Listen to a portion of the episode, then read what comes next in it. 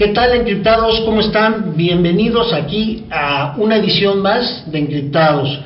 La semana pasada, en el episodio pasado, hablamos sobre lo que es la tecnología blockchain, cómo funciona y algunas de las aplicaciones en las cuales nos ayudan.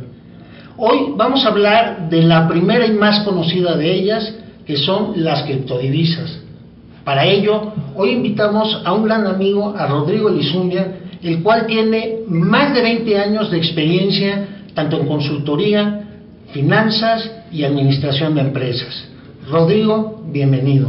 Hola Jaime, gracias por invitarme a tu programa. Hola encriptados, hola a toda la gente que nos está oyendo. Muchas gracias. Gracias a ti. ¿Nos podrías explicar con tus palabras de manera sencilla, mundana, qué es una criptodivisa? Híjole, para mí es muy difícil hablarte de criptodivisas. Para mí son criptoactivos. Y para eso pues, es muy fácil, ¿no? Son líneas, para mí son líneas de código que te dan la propiedad de ciertos activos. ¿Por qué? Y no, te, son monedas, te voy a decir por qué. Porque no, no existe un papel, no existe la moneda como la conocemos. Esa es la diferencia. Es un activo digital que tiene un cierto valor. A mí ahí, este, haciendo un poquito énfasis en lo que me comentabas justo antes de iniciar, que me decías que en una tarjeta de crédito tú no tienes el dinero ahí físicamente que lo estés dando, pero que tenía ese elemento que era de intercambio y de transacción. En el caso de las criptodivisas, como me lo estabas explicando, era un poco como que existe el dinero, pero es intangible y el valor va variando según la percepción y la confianza de... Pues mira, básicamente más que hablarlo como una moneda, tú lo tienes que ver, o sea, desde mi entender, es este es una forma como fue el oro en su época, como fue el cacao en su época, ¿no? Que era una especie de darle una transaccionalidad a lo que era el canje de bienes. Es básicamente eso. O sea, como el oro tú nunca has llegado a pagar, quiero pagar un coche con un lingote Es imposible, o no te lo aceptan, no lo van a querer, lo que hacen con él. Es muy difícil ver todas las cosas así, ¿no? La moneda existe por ciertos puntos que para mí es el gran invento del ser humano, es ponerle un valor a las cosas donde todos estamos en, en común acuerdo. Sí, que ese es el famoso que le llaman el consenso de la comunidad, en donde se le da pues, un cierto valor o este, a ese a ese criptoactivo, como dices tú. Así es, pero tú, hay que entender un poco más sobre las monedas en la historia. Las monedas en la historia empiezan cuando un rey feudal o un emperador decide que su moneda es la que vale y no, no vale tu consenso y el trueque ya no, ya no vale, ya no vale tu pollo contra tu leña. Entonces hacen una moneda que es el gran invento de todo. Él decide, un banco central, una plataforma central, darle valor a las cosas. Eso es, para mí una moneda. Un criptoactivo lo que está diciendo es, en lugar de que ese control lo tenga el emperador o el señor feudal, nos ponemos todos de acuerdo en darle un valor a las cosas, pero con una sola uniformidad en el valor. Básicamente la diferencia. Ok, y este activo, al venir en, la tecnología blockchain, de la cual ya platicamos la semana pasada con, con Joaquín, no hay manera de que se viole o que se haga cualquier cambio. Es decir, si yo te pago algo con una criptodivisa o criptoactivo, no hay manera de echar para atrás la transacción. Se tendría que hacer una nueva transacción al revés. O sea, tendría, si yo te hice una venta, tendría que hacer la compra para que me regresara porque se violenta todo el tema de, Así es. del blockchain. toda la cadena. Básicamente es una cadena de, de, logaritmos en la cual la que te da el beneficio de que ese, que ese, que ese esa transacción lo que está haciendo es que te está dando un control sobre la misma transacción en el paso del tiempo.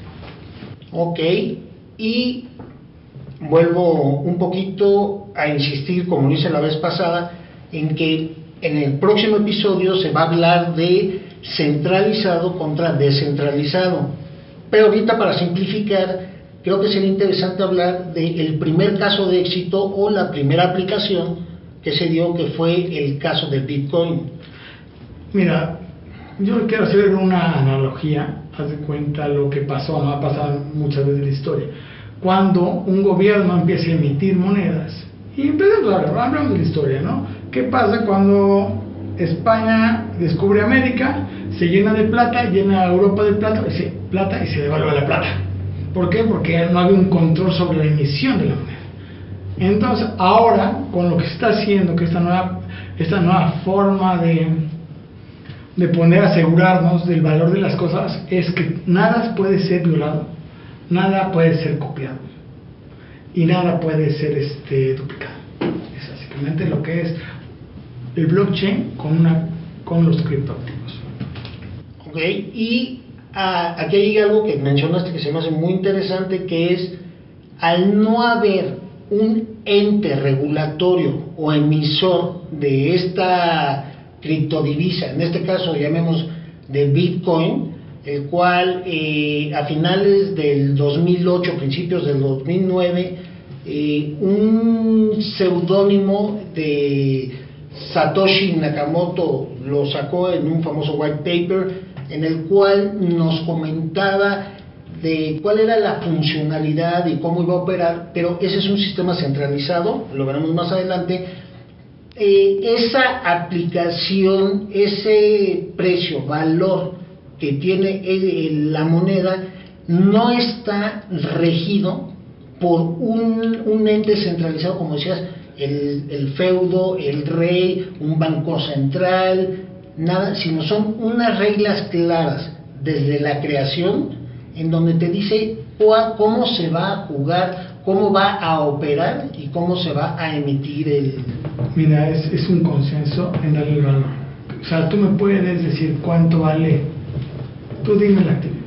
Pues es, o sea, no, no, es un consenso que los dos nos ponemos de acuerdo, pero no solo nosotros dos, nos tenemos que poner de acuerdo toda la comunidad que quiere ese activo y está usando la misma, el mismo activo transaccional. Es exactamente eso, todo lo que te está diciendo es, tú tienes que tomar el consenso que todos estemos de acuerdo de que tiene un valor. Ahí partimos.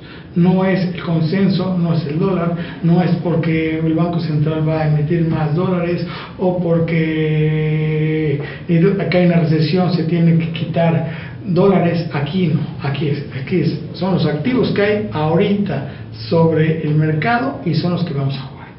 Entonces no puede haber una inflación sobre estos activos. Básicamente.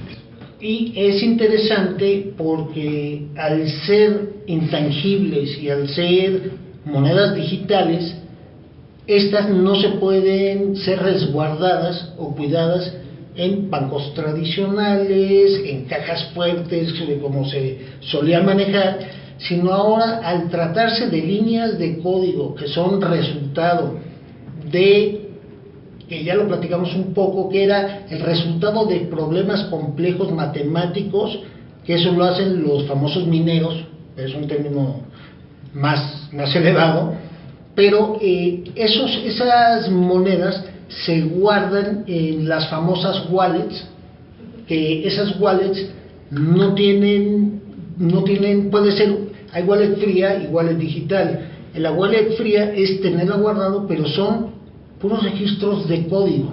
Pero eso existe hace mucho, ¿Sí? Eso existe hace mucho. ¿Cuándo has visto que todo el banco, todo el dinero de, del planeta puede estar en efectivo? Es imposible. Hay más dinero digital, existido hace 10 años dinero digital de lo, que hay. O sea, es 10 veces a uno, 100 veces a uno, o sea, no, tengo el número, pero el dinero digital siempre ha sido mucho más grande que el dinero convencional. O sea, si yo voy ahorita, quiero que todos los bancos me den, a todos sus cuentavientes el dinero, es imposible, no hay ese dinero. Está registrado, más no está emitido. Eso es, esa parte existe, ahorita hay otra, esa, eso es, eso, eso no creo que sea el problema. Y tampoco de las carteras, de las de las wallets, las wallets están ahí, las wallets que te van a decir nada más es es el aseguramiento de que tu registro es verdadero, es puede ser este, puedes contar con él en el momento que tú quieras. Y es interesante lo, lo que estás comentando porque es exactamente un punto que yo quería hacer, que aunque hoy en día las monedas tradicionales se tiene, aunque no estén físicamente en un lugar o no estén todas emitidas, se tiene un registro del total por la autoridad o el banco emisor. Aquí lo que es interesante es que todos los que participan o están interactuando con ese Bitcoin van a tener ese libro contable a la vista todos. Es decir, si yo con un Bitcoin te pago a ti, va a estar, yo puedo ver que yo te lo di, a qué precio, qué fecha, etcétera, a la vez tú y a la vez el otro. Eso es a lo que es mucho más transparente que el que esté encerrado en una entidad que lo pueda llegar a manejar o manipular. Exactamente, bien como lo comentaste, ¿qué son los mineros? Los mineros nada más son, son computadoras que están resolviendo algoritmos para que no se rompa la cadena. Eso te da la certeza. Eso es exactamente lo que son. Entonces esto te da una seguridad eh, que no lo tienes con el dinero normal. ¿Y por qué? ¿Por qué? Porque... Pues mira, es trazable. Es traceable, o sea, tú puedes ir desde el inicio donde empezó la primera transacción hasta la actual, tú puedes saber lo que ha pasado con ese, con ese activo. Una de las principales diferencias entre las monedas fiat o las tradicionales y las criptos ¿Tú cuál ves que sea la principal diferencia y cómo ves el futuro de las criptos? Pues mira, como lo, lo dijimos hace, un momento, es que al, no, haber, no, haber, un banco central en cada país regulando la moneda, eso va a ser muy fácil. Vas a poder transaccionar en una sola moneda en cualquier parte del mundo. Ya está pasando, Jaime. Tú estás, puedes empezar a comprar en varias monedas en varios países del mundo. Es va más allá de las fronteras lo que está pasando. Estamos en una revolución económica, un nuevo régimen económico que está, yo creo que ya despertó y cada día es mucho más fuerte y más aceptado. Muy bien, entonces, si te entiendo bien, si yo hoy en día quiero comprar una criptodivisa, tengo que acudir a los que bien llamaste un exchange especialista en el que yo llego con mi moneda tradicional o fiat, lo compro, llamémosle, al tipo de cambio que hay en ese momento. Y me gusta lo que estás diciendo, porque eso te está diciendo de una verdadera democracia, que es, esta moneda tiene validez, si no hoy vamos a llegar a que tenga validez en todas partes del mundo, en diferentes plataformas, y no es lo mismo llevarte un maletín de dinero que algo digital que es, ¡pum!, ya se me fue y puedo disponer de él, ¿no? No sé si es una democracia o una parte muy social, ¿no? Esa es, esa es la cuestión. Puedes, puedes democratizar la parte económica, pero también es una parte donde todos vamos a saber qué tiene cada quien. Entonces eso no es democrático, ¿no? Democrático sería que todos pudiéramos opinar y que todos pudiéramos llegar a, a, cierto consenso, que pero, se pero al final del día estás expuesto a que todo el mundo vea lo que tú tienes. Pero no todo el mundo lo ve porque al ser un, un código encriptado, la gente no sabe exactamente cuánto tienes ni qué tienes, sino más bien es a través de los códigos, que es algo que es muy importante en las criptos, que mantienes ese anonimato, ¿no? Yo no creo en eso, ¿Y por qué? Porque veo, yo sí creo que al revés, eso le da mucho más control a la autoridad, porque vas a ver desde un inicio hasta un final qué está pasando con ese tema. O sea, es una combinación y es un nuevo régimen, que estamos, un nuevo régimen económico que vamos a empezar a ver yo creo que es paso a paso. Y lo que me acabas de decir es justo uno de los principales debates y es algo que ahorita está siendo muy debatido porque al no ser regulado por ninguna autoridad ni por ningún gobierno, la gente dice, este dinero es el dinero que nadie puede saber, nadie puede mover, pero a la vez al tener todos los registros, hay como que las dos vertientes, ¿no? Y hay que ver cuál jala y para dónde va, ¿no? Yo creo que es una combinación de ambas. Al final del día, todo siempre es, va a haber la parte buena de un lado y la parte buena de otro y vamos a llegar a algo es por eso que yo digo que estamos viendo una nueva, una nueva economía, un nuevo régimen económico. Y hay algo que eh, me gusta, que no tengas una visión, porque yo he visto que muchos se vuelven fanáticos, ¿no? Y a mí me gusta tu manera de verlo como una herramienta complementaria al sistema económico monetario internacional más que una sustitución, sino es decir, a ver, esta es una nueva manera de transmitir y guardar valor. Así es, así es como lo veo. Es transmitir, poder ser mucho más fácil las transacciones de comercio internacional, vas a poder rastrear los productos, vas a poder rastrear dónde se paga, cómo se paga, cuánto cuesta, cómo fueron las cadenas de suministro, cómo se hizo el, este, el el supply chain management, ahí es donde está el, el famoso, como yo diría, el quill de todo este producto es el supply chain management, donde vas a ver la cadena productiva, cuánto cuesta desde su inicio hasta que llega al consumidor final. Muy bien, pues ya platicaremos más adelante de la aplicación del blockchain a, a las cadenas de suministro y eso. Esperemos nos puedas acompañar y, y compartir de tu vasta experiencia para, para este y otros temas. Y bueno, espero que con esto les quede, como a mí, un poquito más claro. Eh, cualquier duda, cualquier aclaración que tengan, hagan favor de escribirlo aquí abajo en la zona de comentarios. Cualquier recomendación, cualquier cosa, siempre es bienvenida. Siempre queremos mejorar para ustedes y para nosotros. Cualquier eh, cosa, por favor, no duden es más, les pido de favor que nos regalen un like aquí abajo y síganos en las redes de, de internet, en todas las redes sociales que las pueden, este, ahí nos pueden encontrar y contactar.